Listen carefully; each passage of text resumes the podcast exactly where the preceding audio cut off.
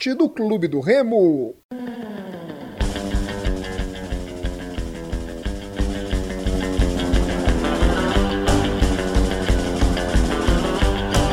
Salve, salve galera que se liga aqui no RemoCast. Esse é o podcast da torcida do Clube do Remo. Eu sou Rodolfo Nascimento e no programa de hoje, Murilo Jatene, Igor Moraes e Gilberto Figueiredo, o leão que venceu o rival depois de 10 jogos está momentaneamente na terceira posição do Grupo A da Terceirona do Brasil. Nos acompanha nas nossas redes sociais, RemoCast33 no Twitter, Instagram e Facebook. RemoCast que está nos principais agregadores de áudio Spotify, Deezer, Apple Podcasts e Google Podcasts. Tudo bom, Igor? Fala, meu amigo Murilo, meu amigo Gilberto. Forte abraço pro Rodolfo. Mais uma vez juntos aí pra gente é, debater essa grande vitória do Clube do Remo que não vinha há 10 jogos aí sobre o rival. Muita, muito assunto aí para comentar. Beleza. Tudo bom, Murilo? Salve, meus amigos Igor, Beto, Rodolfo. Tudo ótimo, meu amigo. Depois de uma boa vitória, uma vitória convincente, uma quebra de um mini tabuzinho, né, da Mucura. Estamos aí, muita coisa para falar. Feliz demais, feliz demais. Tudo bom, Beto? Salve, salve, galera. Um abraço, meu amigo Rodolfo, meu amigo Igor, meu amigo Murilo. É, eu acho que essa vitória aí ela foi importantíssima, nem tanto por quebrar, eu não chamaria de tabu, chamaria de jejum, porque tabu mesmo foi naquela época que eles não saiu nem na rua, e passaram cinco anos apanhando, mas pela circunstância. Então, essa vitória importantíssima, terceira posição para seguir no brasileiro, sempre no G4 para classificar. Estou muito feliz por isso e vamos falar porque tem bastante coisa mesmo. Muito bem. Vou começar o programa de hoje com o Igor. Igor analisando essa vitória do Leão diante do rival 3 a 2 Três gols de paraenses, hein, Igor? Vitória do Leão após 10 jogos. É, cara, muito importante aí é, mostra que uma coisa que sempre faltou no clube do Remo, que é olhar mais com mais cuidado para a base, que muitas vezes pode estar tá solucionando nossos problemas.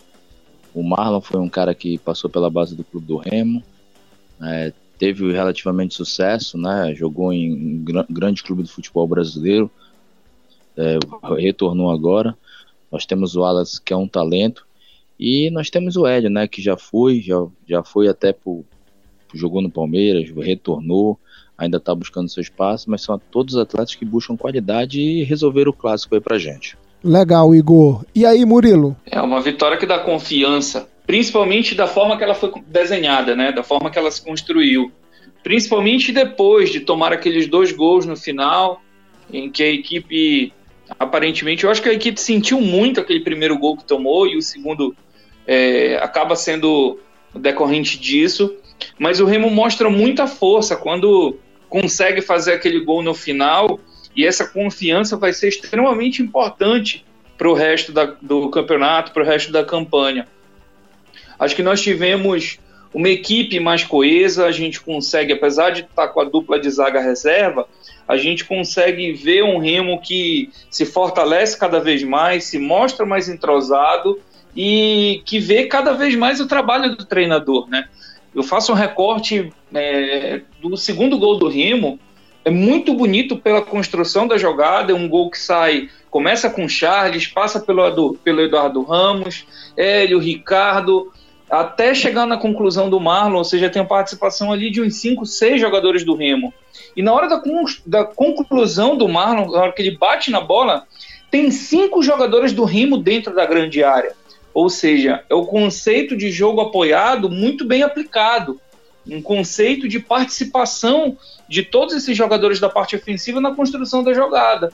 E você não faz isso sem trabalho. Beleza, Murilo. E aí, Beto?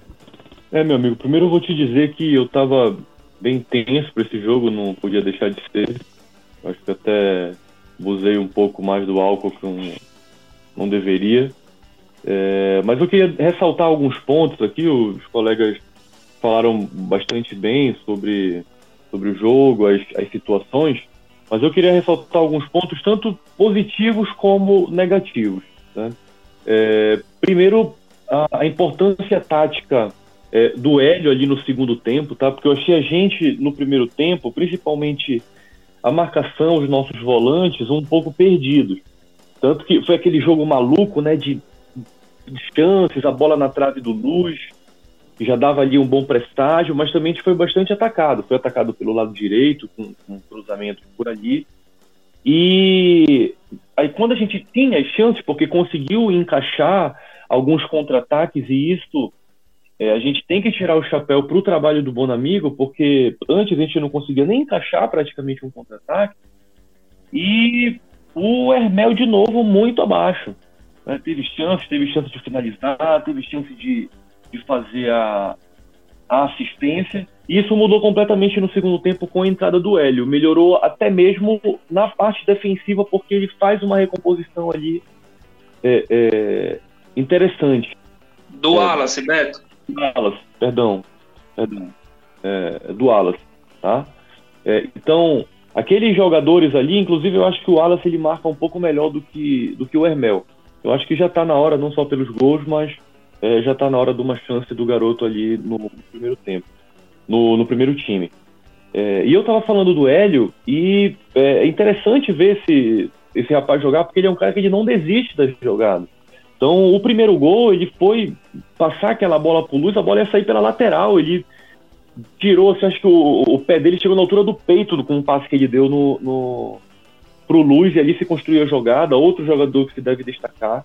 É, jogou muito bem. Então, a, aquela assistência do primeiro gol, ele teve a noção exata é, de saber para quem tocar a bola no momento certo, porque a marcação é, do Paysandu fechava no, no Wallace, o Eduardo Ramos inteligentemente abriu, então ele levou mais um marcador, sobrou o espaço inteiro e o Ricardo Luz foi muito feliz naquela assistência, um gol muito bonito do Hélio. É, e, enfim, falaram aí da zaga, né, nossa zaga reserva, e eu vou te falar, viu? Tomei uns sustos terríveis, principalmente com o alemão. Eu achei ele muito fraco, sempre atrasado, é, errando passes simples. Ele perdeu uma, uma, uma bola lá, como a gente diz, no atacante dele, pro Nicolas, num escorão assim ridículo, que ele quase vai pro chão, sabe? Pra um zagueiro daquele porte, perdeu uma jogada dessa. Então, mas enfim, pelo lado positivo, bom, isso fala, né? O, acho que o Bonamigo tá dando uma cara pro time. É, o Carlos Alberto vale destacar esse jogador, tá? Jogou muito bem, fez a posi as, as, os posicionamentos, os passos que ele tem que fazer, aquele jogador rápido, que pega, toca a bola, já passa, é, no máximo faz um primeiro drible, já toca e passa, tanto que deu uma assistência, né? Muito bem. E cabe ressaltar que mesmo a gente não vendo tanto é, o Eduardo Ramos, isso é importantíssimo, porque acaba com uma certa Eduardo Ramos dependência que a gente tinha. Então, não necessariamente precisa passar a bola por ele para as jogadas serem construídas, e uma hora o espaço vai aparecer. E ele está por ali para fazer gol também. Então, a perspectiva é muito boa, porque a gente vê o time em evolução. Coisa que a gente não via desde a época lá do, do Márcio Fernandes no, nos primórdios. Tá? Então, a expectativa está tá bem positiva. Eu espero que o time mantenha. Legal, Vocês Beto. não acham que o, o alemão ele tá meio. que a atuação dele foi nitidamente uma atuação de quem tá totalmente fora de ritmo? Fora Essa de foi a minha ritmo, impressão. É. Essa foi a minha impressão. Não só fora de mais, ritmo, ele tá, ele tempo, tá. Ele tá. Fora de aparentemente forma. ainda está fora de forma. Aparentemente ainda está fora de forma. Eu só achei que no primeiro tempo os dois zagueiros ficaram muito expostos. No programa anterior eu comentei sobre a vulnerabilidade Verdade, das laterais, que, eu, que, é o preço a se pagar pelo, pelo esquema mais ousado do, do, do Bonamigo. Inevitavelmente isso vai acontecer, as laterais vão ficar mais expostas. E os volantes não estavam dando conta de fazer a cobertura. E também o Hermel não conseguiu cumprir aquele papel. O Hélio ainda foi um pouquinho mais eficiente, mas se você prestar atenção, a maioria das jogadas se desenhava pelo lado esquerdo da defesa do Remo. E isso melhorou exatamente com a entrada do, do, do Wallace, do menino Wallace. Que eu gosto do Wallace mais próximo, dentro da área, mais próximo da área. Mas ele entrou executando aquela função ali muito bem. E outra coisa, o Hélio, eu critiquei o Hélio na rodada passada. É, mas ele foi muito importante não só pelo gol. Inúmeras vezes o Hélio aparecia ali dando combate no, canto, no campo defensivo. Então, taticamente, ele passa a ser uma peça muito importante para o Remo e isso tem que ser valorizado. Legal. E, e... Igor, um, um, um, lance que me chamou bastante atenção foi na, no final do jogo, quando o Remo já tinha feito. Tava 2 a 0 foi na reta final, né? Que eles fizeram dois gols em cinco minutos. E depois dos 35, o Eduardo Ramos, não é? Ele pegou uma bola e tirou, tirou, ele chegou, deu uma bicuda para fora e vibrou. E isso é importante até pelo tamanho dele pro elenco, não é? Ele e o Vinícius, querendo ou não, são os dois principais jogadores, são os dois atletas fora da curva do campeonato pro Remo. E um menino da base vê um jogador consagrado para nossa realidade, que é o Eduardo, já estruturado. O Eduardo é rico, tem fazenda em Goiânia, em Goiânia não, em Goiás. Fazer aquilo motiva todo o elenco, não é, Igor? É, com certeza. Eu, eu até é, acho legal essa, essa tua colocação, porque seria um ponto que eu ia é, é, apresentar, dadas as considerações do, do Gilberto e do Mourinho em relação ao trabalho do Bonamigo. Um técnico muito competente e tudo mais, mas eu acho que houve uma, postura, uma mudança de postura muito grande dos atletas também. Porque se a gente for verificar as peças que o Mazola vinha utilizando e que o Bonamigo vem utilizando, basicamente não mudou. Ele estava colocando o Hélio. O Hélio é, fez partidas muito ruins com o Mazola e fez um jogo, na minha opinião, excepcional contra o Paysandu. Fez os errinhos e tudo mais, mas foi um cara extremamente importante. Ele colocou o Wallace para jogar, né? Ele deu a moral pro Eduardo Ramos e, e vem se repetindo. Então, o que que eu achei? Eu acho que, aliado ao bom trabalho, não estou dizendo que o Bonamigo não tem o dedo dele, a gente vê sim um sistema, um time mais para frente e tudo mais, mas eu acho que mais importante que isso foi a mudança de postura. Né? E o Eduardo Ramos aí vem, vem talvez na, na melhor temporada, mais regular, vem fazendo grandes jogos, vem se dedicando, e, e isso serve de exemplo com certeza para a galera que vem chegando. Eu até queria colocar, acrescentar um ponto primeira logo corneta aqui minha pro Bonamigo foi inclusive a, a substituição do Ed na partida. Achei totalmente equivocada aquela substituição. O Hélio faz o gol, depois ele ganha confiança e acaba errando dois lances. Não sei se o Bonamigo se aborreceu, não sei se alguém, algum de vocês tem alguma informação a respeito de cansaço ou coisa do tipo. E ele tira o Hélio, que para mim vinha muito bem. Então ali eu não entendi a substituição. O Remo é, perde ali um pouco do, do, do seu rendimento e acaba culminando no, nos dois erros ali da zaga, que é assim, a gente, assim como a gente tem que falar do Gilberto Alemão, o Mimica que vinha fazendo uma partida na minha vida muito boa, despencou, fez duas besteiras ali que não pode acontecer no decorrer de uma competição como essa. Então acho que eu, eu, eu queria saber da opinião de vocês, o que, que vocês acharam? Acho que ele substituiu muito mal o Hélio naquele momento da partida. A questão do, do Hélio é que ele foi o atleta que mais correu pelo Remo, né? Foi 11 quilômetros. Eles têm um GPS lá, sei lá se chegaram e falaram, não é? E o Bonamigo tá lá para detectar isso, não é? Porque o jogador nunca isso. quer sair. O jogador nunca quer sair. Então, na mentalidade do, do Bonamigo, ele. Ah, o cara correu 11 quilômetros, eu vou tirar ele. Ou ele viu que o time deveria estar tá perdendo força ali pelo lado direito, ele quis é, dar um fôlego a mais ali naquela posição e segurar o time, o que é super normal, não é? Qualquer técnico, creio que se fosse a gente faria, faria a mesma, a mesma coisa. Mas a partida do Eric Olha, mas boa. Rodolfo, essas substituições aí eu tenho até um, um ponto para observar, né? Que esse gancho aí que o, que o Igor puxou. É, eu acho que as substituições e os gols não foram à toa, né? Até porque as substituições aconteceram aos 35 minutos, mais ou menos aos 37 a gente levou o gol e já estava sendo atacado. É, o que no primeiro tempo a gente deixou a desejar, que foi ali a, a, a nossa dupla de volante, principalmente eu achei o Lucas um pouco abaixo na combatividade, ele até apoiou bem, mas na combatividade eu acho que ele deixou um pouco a desejar. Aí a zaga fica desprotegida, então os defeitos aparecem mais que zagueiro, e assim, se ele está desprotegido, o pior dele aparece. Né? É, então, aquela substituição, principalmente do Lucas pelo Gelson, e o Gelson não tem tanto uma característica tão defensiva, por assim dizer, e naquele momento o Charlie já estava cansado, vamos botar assim, então um cara novo ali na marcação, é, que tem mais cacoete de marcação, poderia ter feito algo diferente.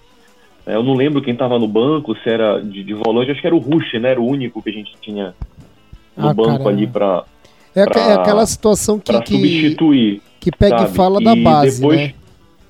O Lailson também, acho que estava no, tava no banco, Lailson. É, o Lailson. É, tinha o Lailson no banco. E, e isso combinou na substituição do Carlos Alberto, porque é, depois disso, claro, até o Dioguinho tentou dar ali uma, uma, um gás no final, mas a gente perdeu um pouco ali também poder, né, de, de puxar aquele contra-ataque, que principalmente estava saindo dos pés dele, então quando tu estás atacando mais, normalmente o adversário fica mais receoso.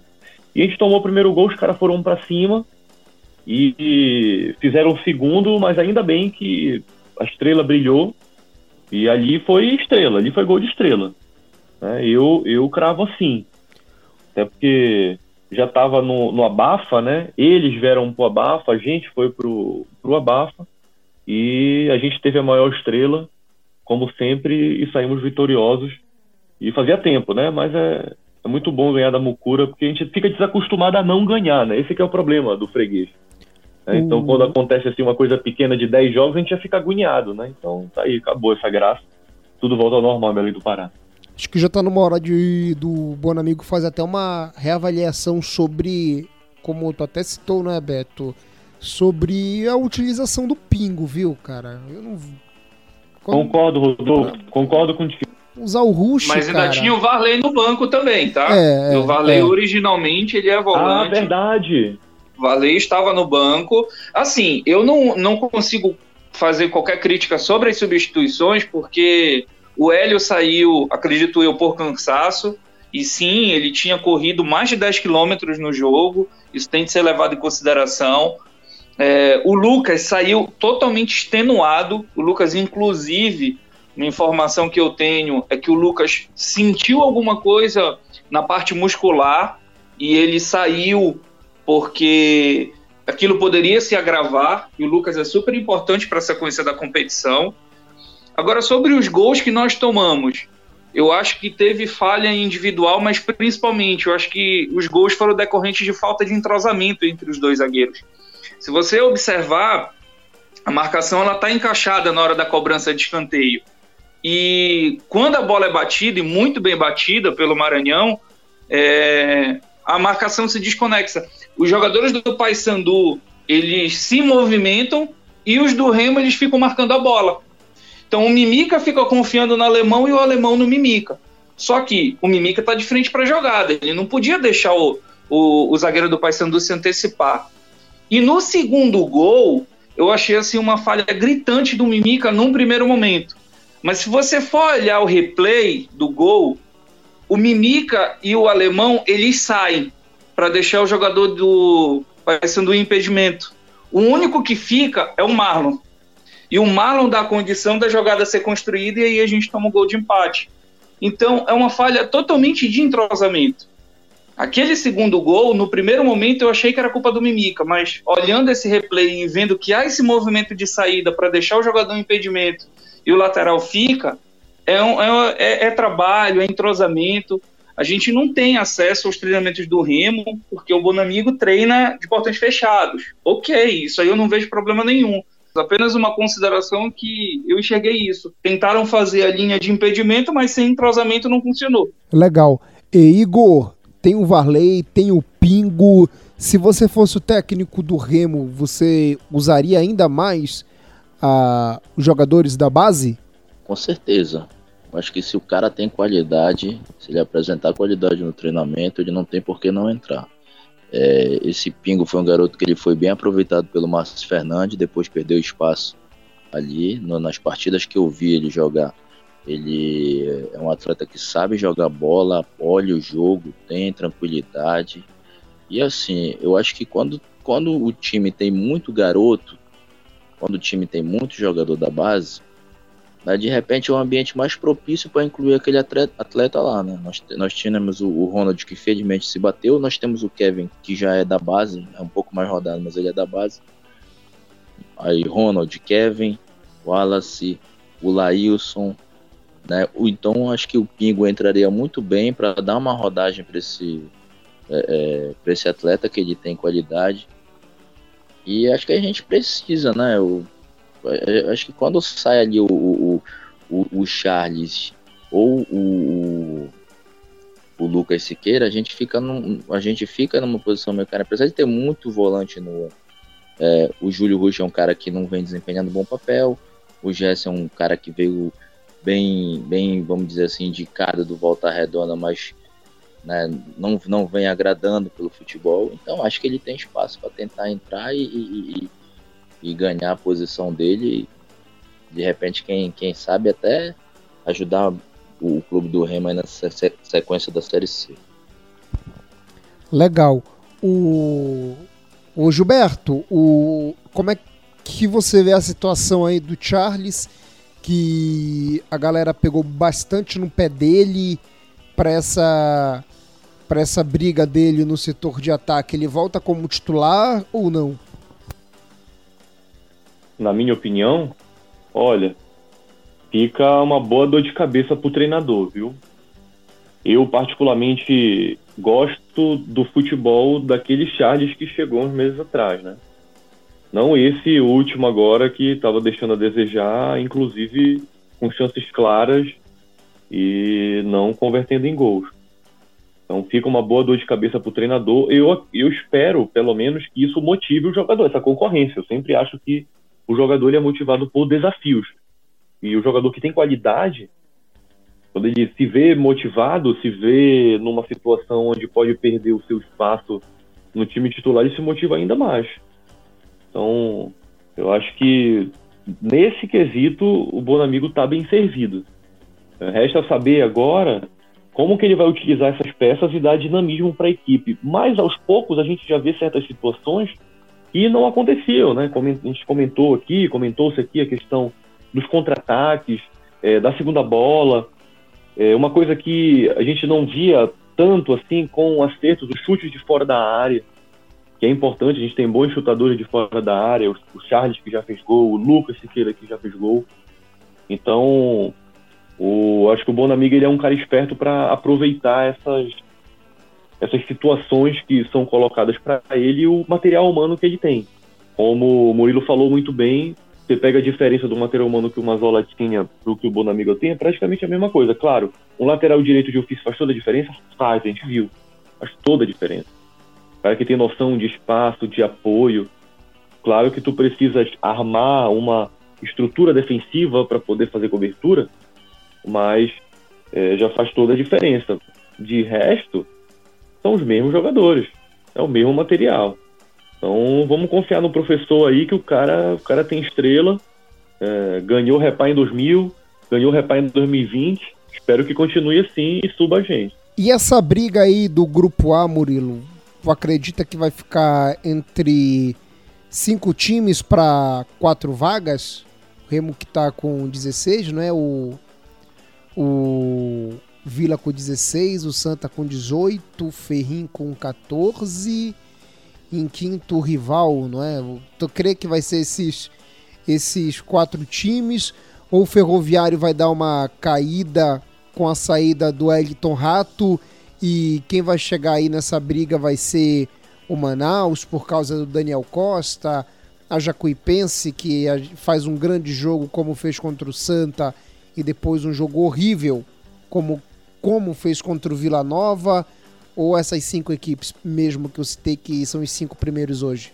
É, a Série C ela é uma competição muito equilibrada, né? Você vê que, por exemplo, é, você citou a Jacuipense, que é um belíssimo exemplo, faz uma partida é, muito boa contra o Santa Cruz, ganha do rival, dentro da casa do rival, é, aí perde em casa para o Vila.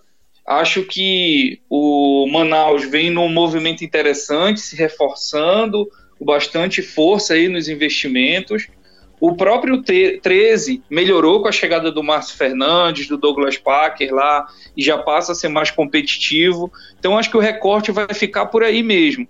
Questão do tradicionalismo, o rival não pode ser descartado, mas está num momento bem complicado. Acho que é, essa derrota no clássico pode impactar aí uma sequência negativa é, no decorrer da competição. O importante é a gente fazer o nosso papel, independente de quem está na briga.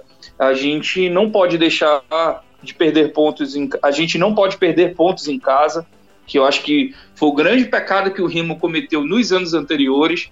Hoje nós chegamos aos 16, nós estamos com 16 pontos, né? A melhor campanha do Remo nesses cinco anos de Série C e não é uma pontuação espetacular. Uma, uma boa pontuação, mas não é uma pontuação espetacular. Eu acho que isso diz mais sobre as campanhas pífias que a gente fez nos anos anteriores do que necessariamente é, a pontuação atual. O que nos deixa otimistas é a atuação da equipe. A atuação do Remo, a forma como a equipe vem evoluindo, elas é, é, nos dá uma, uma perspectiva muito positiva para o restante da competição em termos de futebol, eu acho que o próprio Santa Cruz, que hoje lidera a chave, não mostrou tanta bola quanto o Remo mostrou nesses dois últimos jogos. É, e a tendência é o time ir melhorando. Igor, eu particularmente, depois de tantos anos de ver o Remo na lama e ele não saiu, tenho muito medo quando começa o Campeonato Brasileiro por causa do trauma da Série D, não é? Pra ti, e já está descartada essa possibilidade, até mesmo porque no grupo tem o Imperatriz que só. Cara, já caiu Imperatriz, né? Não, não tem o que fazer. É, tem jogo a menos, um jogo a menos, mas pontuação é muito baixa. É, vai ter que ganhar praticamente todos os jogos, né? Se acabar com. O time não cai com 22 pontos, 21 em média. Então são seis Sete vitórias em nove jogos. É, o, pra ti já tá descartado o, o risco de queda para a Série D? Olha, eu, eu, realmente sou muito cauteloso em relação a essas situações, porque o, o Remo sempre flertou com perigo, né? Mais recentemente, em 2018, é, por um milagre, nós não, não acabamos, não, nós não retornamos à Série D. É, mas assim, a situação é bem tranquila. Acho que como tu bem falaste aí, o Imperatriz é são favas contadas, né? Tá rebaixado, creio eu. É, o 13 é, ganhou o clássico, já vi uma, uma, uma, melhora surpreendente em relação, então essa equipe não pode ser descartada. Mas eu acho que o fantasma do rebaixamento não nos rondará agora em 2020. Isso aí é mais um, um, um fator positivo para a gente, porque acaba tranquilizando o elenco, né? Então a galera joga mais olhando com o objetivo de classificação sem tanto envolver muitas equipes abaixo. Você viu por todos, nós jogamos já com todas as equipes, né? Da chave. É, nenhuma, nenhum, nenhuma equipe foi superior ao clube do Remo. O Santa Cruz, que lidera a chave, é, tomou pressão do Remo lá. Nós tomamos um gol besta de bola parada, sendo que nós tivemos chance de matar a partida. Lembro até da entrevista do Mazola, saiu muito aborrecido, que era um jogo de fato para termos ganho. Então acho que rebaixamento em 2020, acho que a gente não, não vai considerar não. Legal. É, o programa está sendo gravado na terça-feira, não é dia 6 de outubro, agora 11 horas e 15 minutos. É, Gilberto, o Fábio Bentes, ele gravou um vídeo, né? Fez um suspense na verdade, ele fez um C doce, não é? A gente sabia que ele iria, mas fez aquele drama. Eu não via necessidade nenhuma disso. Mas enfim, o Fábio que está fazendo excelente trabalho à frente da presidência do, do Remo vai vir como candidato à reeleição.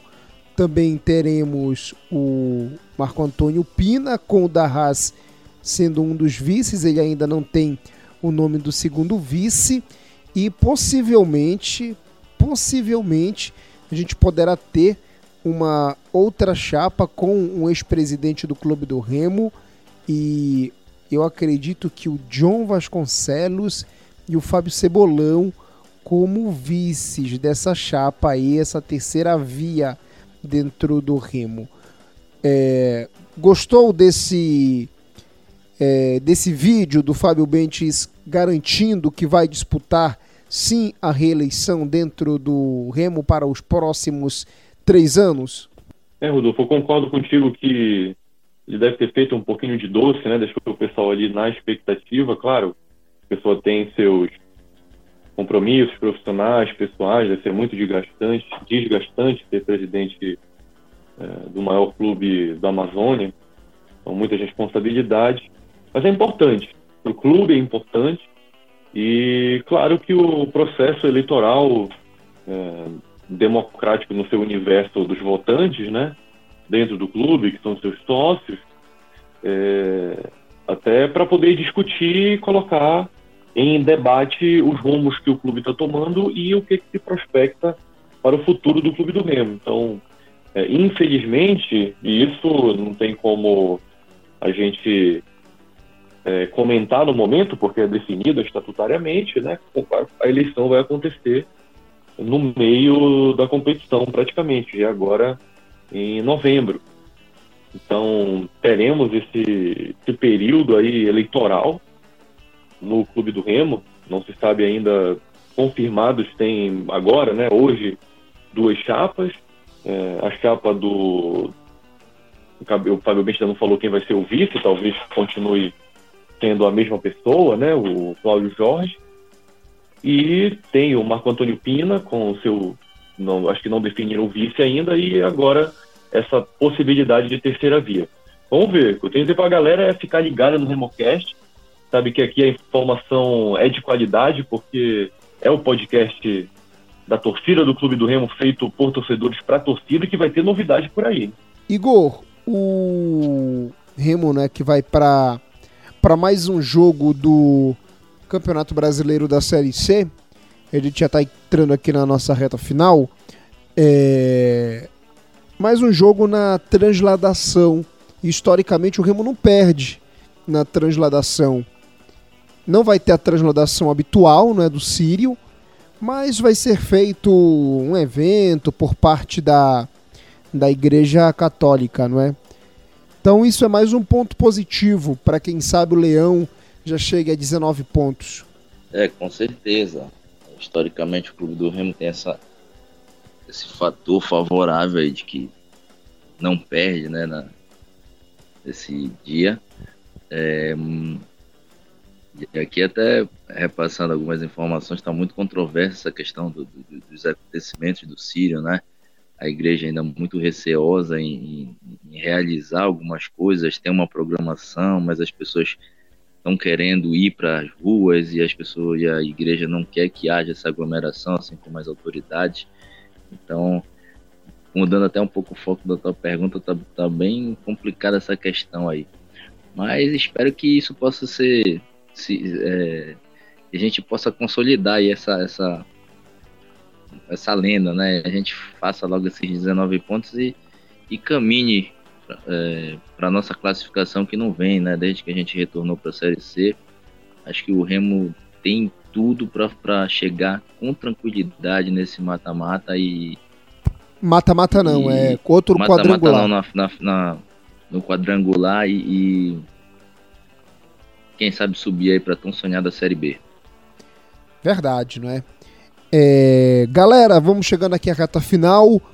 E, Gilberto, mesmo o Leão tendo vencido o duelo, não é? é para você, quem foi o pior em campo pelo lado do Clube do Remo, o troféu Potita na vitória do Leão 3 a 2 diante do rival. Olha, é meio complicado a gente sacrificar alguém após uma vitória no clássico, é né? importantíssimo, mas como já é tradicional e não pode deixar de ser esse prêmio marcante, o troféu Potita do clássico, na minha opinião, vai para o alemão.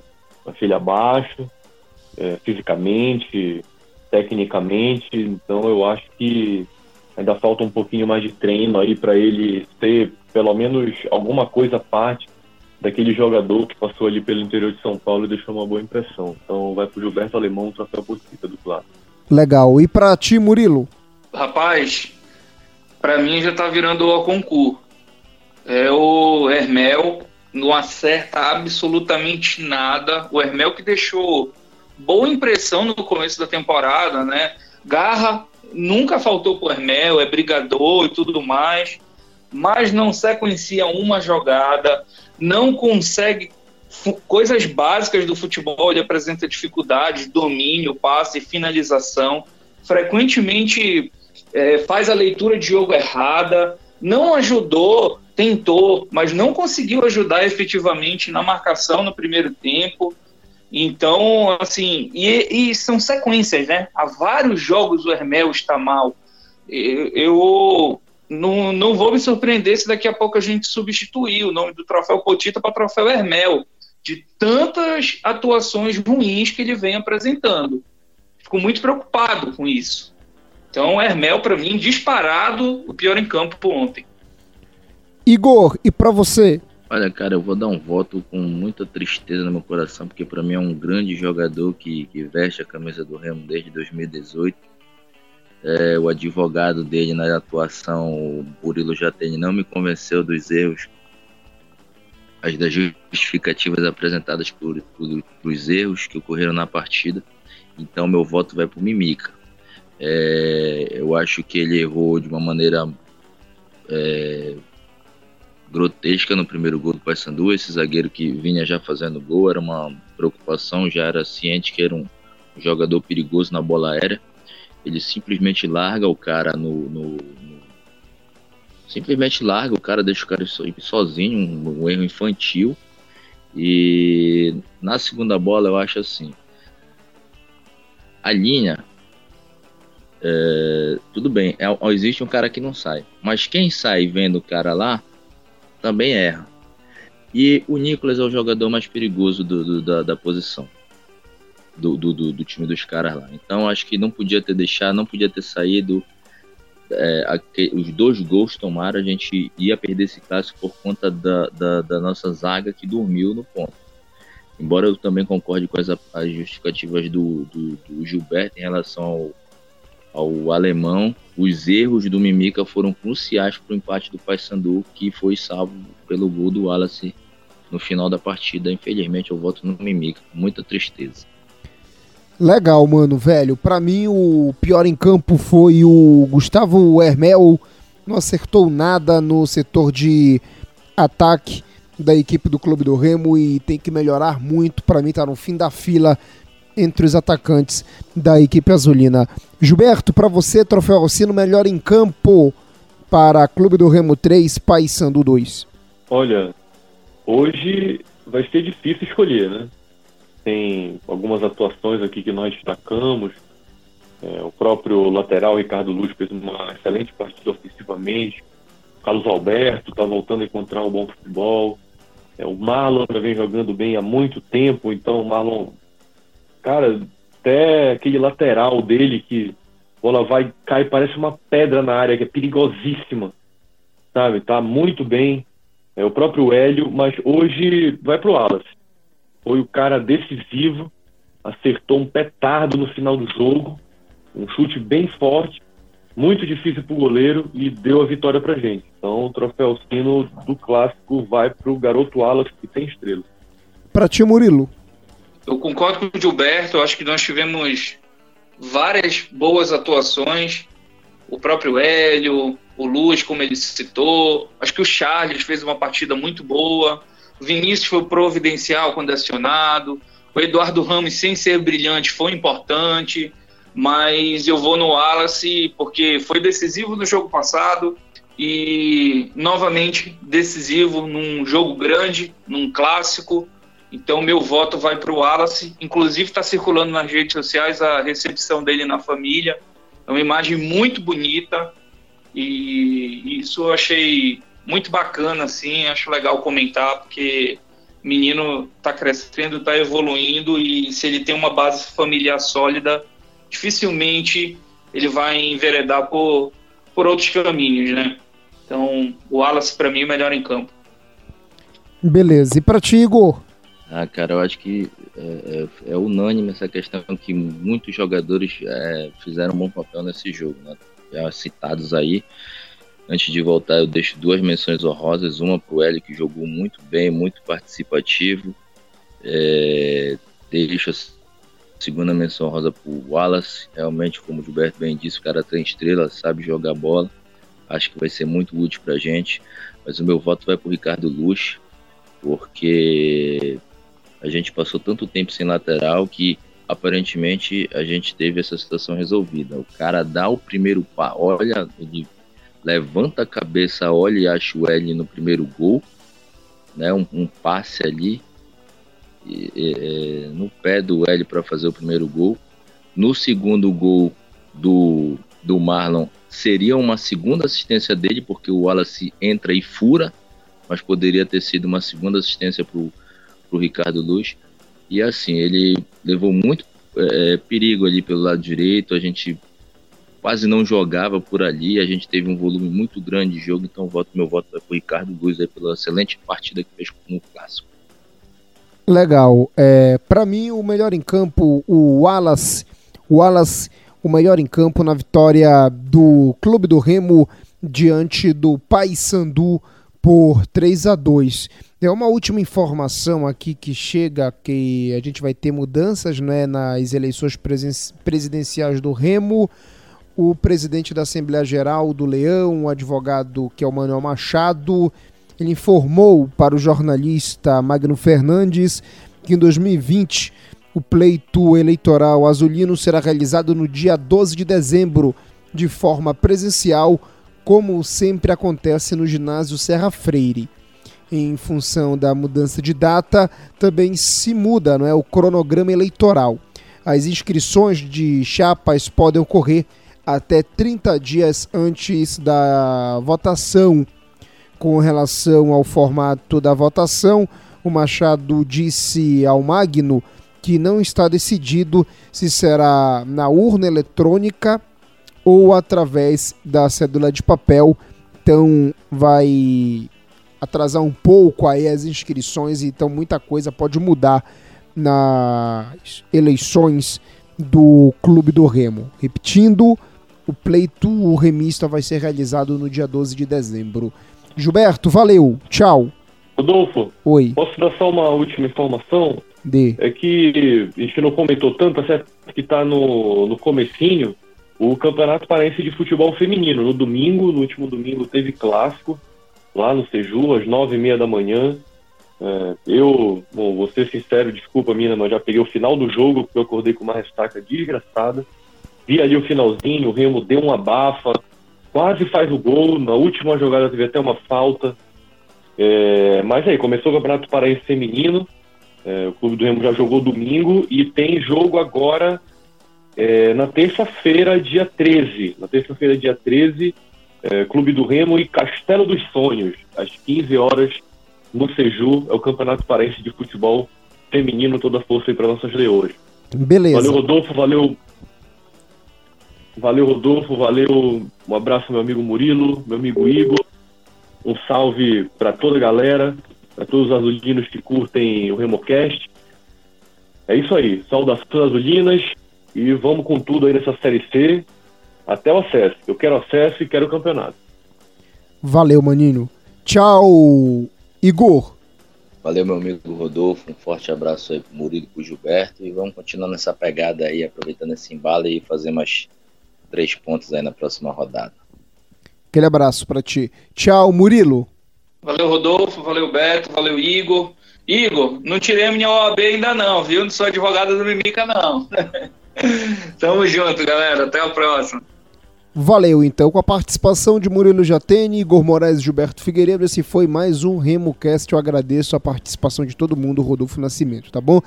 É, a gente volta em breve com mais um episódio aqui no podcast da torcida do Clube do Remo. Estamos nos principais agregadores de áudio: Spotify, Deezer, Apple Podcasts e Google Podcasts. Apple Podcasts e Google Podcasts é assinar. No Spotify e no Deezer é seguir. Fale para o seu amigo Azulino para ele ajudar a gente. Tá beleza?